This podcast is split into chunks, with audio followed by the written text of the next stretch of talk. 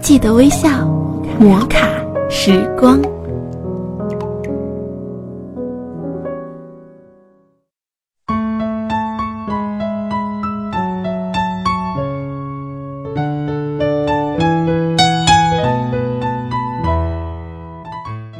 嗨，亲爱的听众朋友们，今天你过得好吗？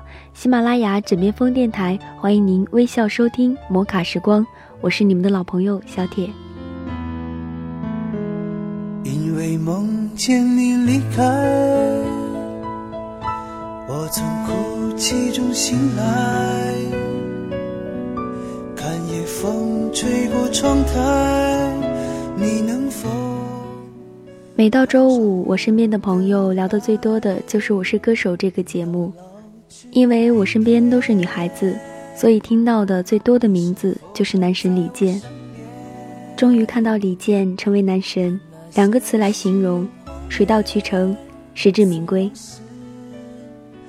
在朋友圈看到一位叫做暖的作者写的一篇文章，关于男神李健，文笔细腻又温柔，很有感触。还是老规矩，今天和大家一起分享。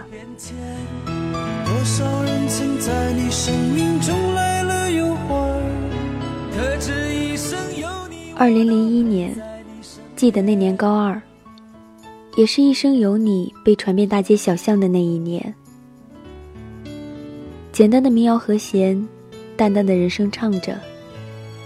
多少人曾在你生命中来了又还。可这一生有你，我都陪在你身边。在那个随身听盛行的年代，单曲回放良久。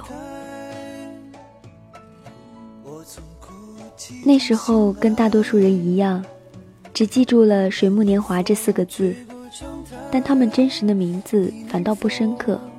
甚至于当李健离开，乐队重新换人，我还不知道那个水木已经不再是当年的水木了。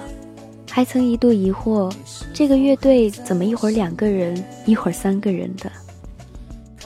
后来在八卦上看到一个帖子，才恍然大悟。帖子里的李健被描述成了一个有点固执的人，为了坚守的音乐风格，跟卢产生了分歧。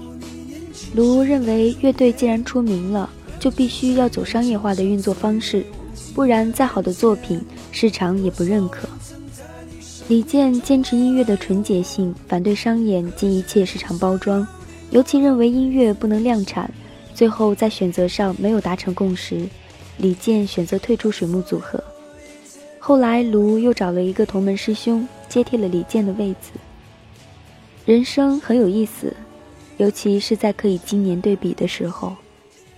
从此我们再也没有看到过李健的身影。甚至于连他是否曾在中国乐坛上存在过都已不清楚，但能记起的是卢和他的师兄重新组成的水木自此开始活跃起来，在世人看来就是所谓的火了。我在想，那些年的李健在电视中看到昔日的同窗好友，内心是何等百般滋味。不然，在我是歌手中有人提及当年分手的原因。健哥也只是艰难地吐出四个字：“一言难尽。”可是这世上就是有这样一种人，他们只做自己认为对的事情，坚守原则，心口如一，不为利益驱使，不为人言左右。他们明白自己钟爱之志是何物，他们愿意追求，付诸于行动，不卖弄才情，如静水流深。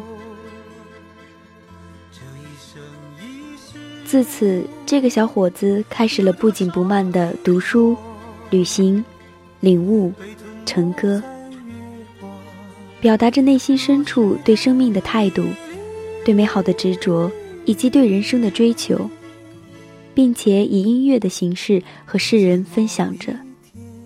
于是，我们听到了在贝加尔湖畔写的《贝加尔湖》，听到了感悟一个陌生女人的来信的《在水一方》。始终保持着几年一张专辑的进度，终将人生活成诗。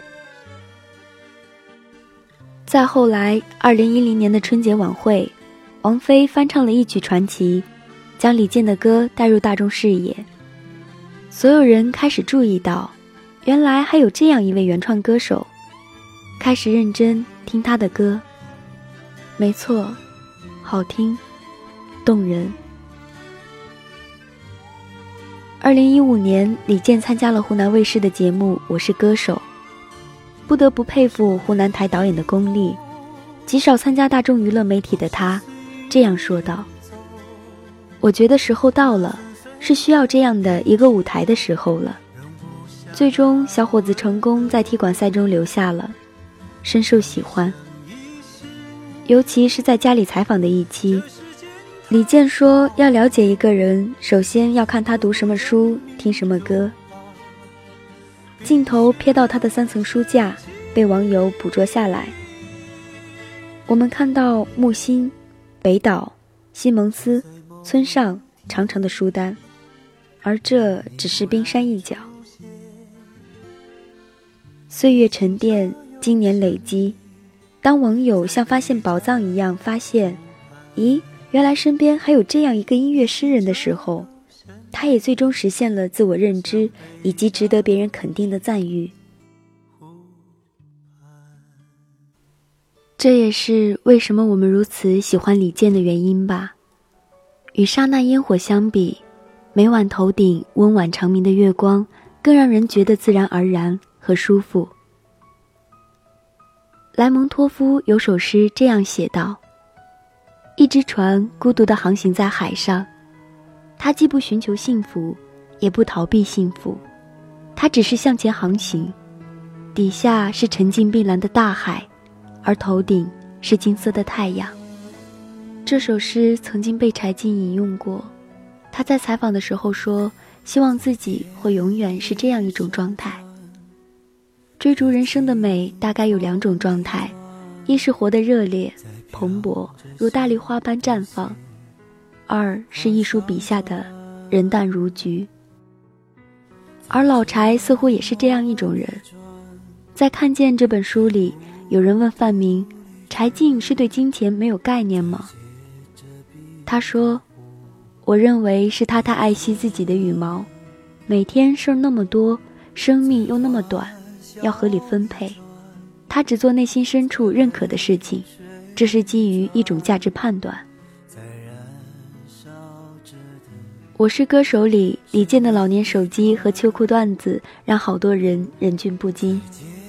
李荣浩踢馆那期，健哥还专门吩咐摄影师不要拍他的黑白屏手机，因为觉得不体面。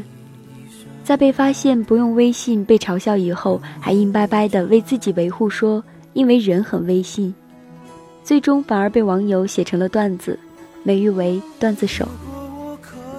其实用范明的那段话理解，他不是不喜欢智能手机和现代生活方式。只是没有把时间的重心放在这些事情上而已。这也是我们爱的李健。如果十年前的他选择妥协，不刚烈，陪着水木年华如烟花般绽放，也许就没有传奇那首经典作的诞生。也许我们只能看到一个人身上瞬间迸发出的才华，有光彩，很夺目，但稍纵即逝。正是这样，也让我终于明白人生坚守的魅力、执着的力量。更重要的是，让我了解到有关自我实现和野心的分别。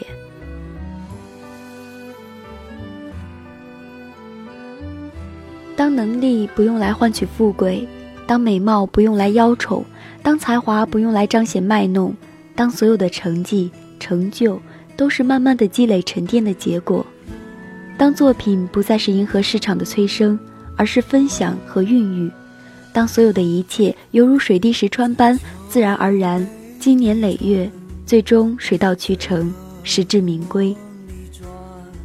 这是一种多么舒服的状态！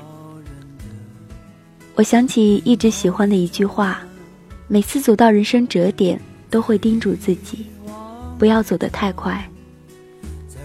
我不是鼓励你去一条很长的路，一条布满荆棘、蜿蜒坎坷的路。我是想说，许多路，许多看上去很短的路，实际上也许最艰难。他们不过是看上去很容易，但跨越那一步，你需要的不只是运气。